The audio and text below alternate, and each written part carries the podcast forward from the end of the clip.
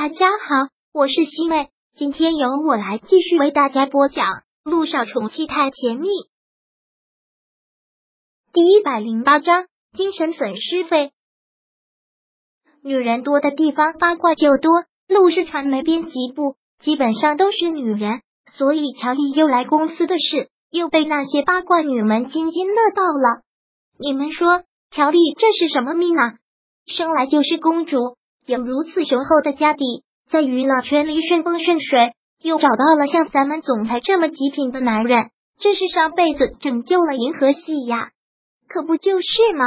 一个女职员一边对着镜子擦粉底，一边抱怨：“老天爷真的是不公平，整天打扮的再漂亮，也只是打工的命，人家从出生就甩我们几条街。关键是郎才女貌啊！陆总跟乔丽真是般配，羡煞旁人。”这些话，连毅都真真切切的听在耳朵里，他只觉得刺耳。陆亦辰跟乔丽郎才女貌，天生一对吗？出身好，就因为出身好，萧九应该得到的一切就是乔丽的。连毅听到这些话，真是觉得烦死了。但是在这里人微言轻，也不能发什么牢骚，只好是躲出去。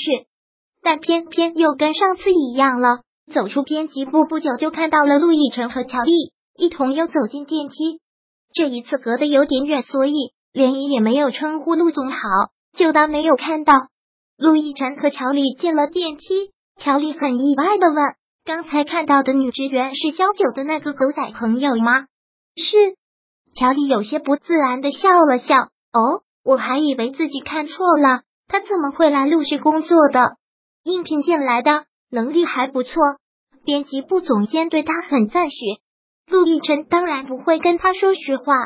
哦，这样，乔丽再次的笑了笑，但是心里其实投下了一片暗影。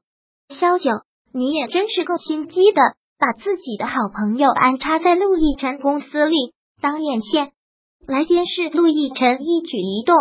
也怪不得陆亦辰刚来 S 市，他就知道，就去他家里过了一夜。上次谈话时说的那么清高，结果呢？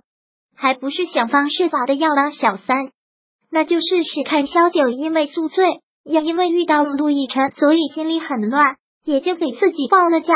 今天并没有交小朋友，回到家之后就在床上躺尸了，脑子里都不知道在想什么。反正只要是遇到陆亦辰的问题，他的脑子就会乱的一塌糊涂。直到了下午，听到门打开，萧九才动了动身，下了床。一走出去，小雨滴就很惊喜的喊道：“呀，妈咪，你又换发型了！”一说到这个，萧九就想哭，然后很不好意思的问：“那这个发型怎么样？是不是很难看啊？头发被剪的好短啊？”“没有哦，妈咪，你这样好漂亮啊！”小雨滴小眼睛冒金星一样，特别喜欢。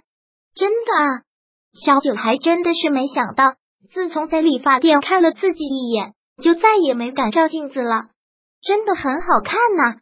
连毅也很赞许的点了点头，真的，这样看你还挺适合短发的，是吗？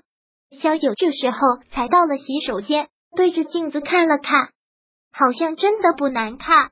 昨天晚上，连毅现在真的是觉得惊愕啊！今天早上给他打电话的时候，陆亦辰说他们两个在一起，但是到了下午。陆亦辰又跟乔丽在一起了，连依想不通。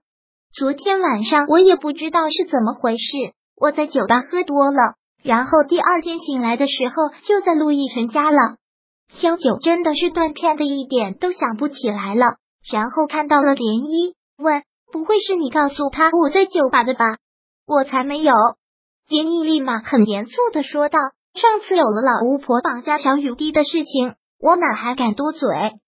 那就真玄幻了，算了，也已经过去了，不去想了。萧九对着小雨滴说道：“小雨滴，先去做作业，我和你干妈给你做饭。”好的，妈咪。小雨滴背着书包到书房做作业去了。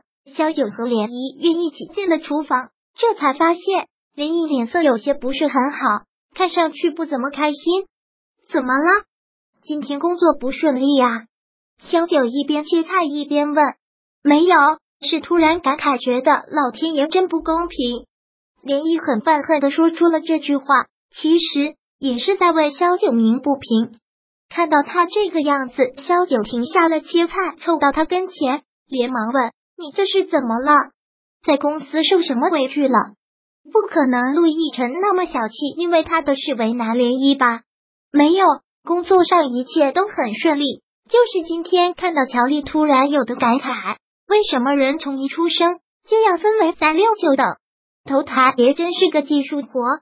林一不想告诉他乔丽过来了，让他不开心，但是又实在是憋不住。对于这个问题，萧九也只能是冷冷的笑，然后继续拿起菜刀来切菜。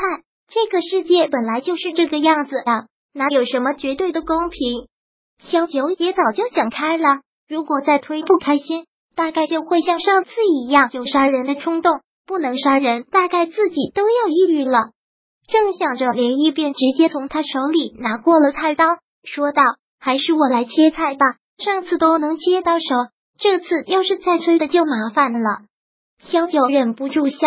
她真的特别感谢老天爷给了她一个这么好的闺蜜，一个比亲姐妹还要亲的姐妹。也正好在这时候，手机响了起来。令小九意外的是，酒吧老板打来的。看到这个电话，小九大概就能想到是什么事。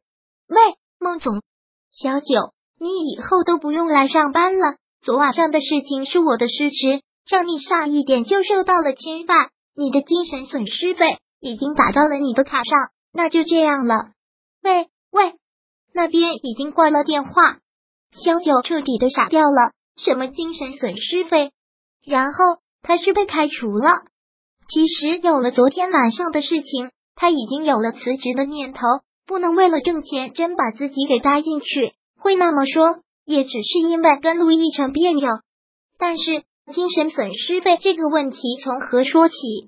他连忙打开了未读短信。有银行的提示，然后他整个人都惊呆了。五十万精神损失费。陆亦辰电话响起的时候，他和乔丽、陆一鸣三个人正在吃饭。看到是酒吧老板的电话，他起身走出了包间。陆少已经按照您的意思，五十万已经打到他账上了。知道了，陆亦辰淡淡的说了一句，挂掉了电话。第一百零八章播讲完毕。想阅读电子书，请在微信搜索公众号“常会阅读”，回复数字四获取全文。感谢您的收听。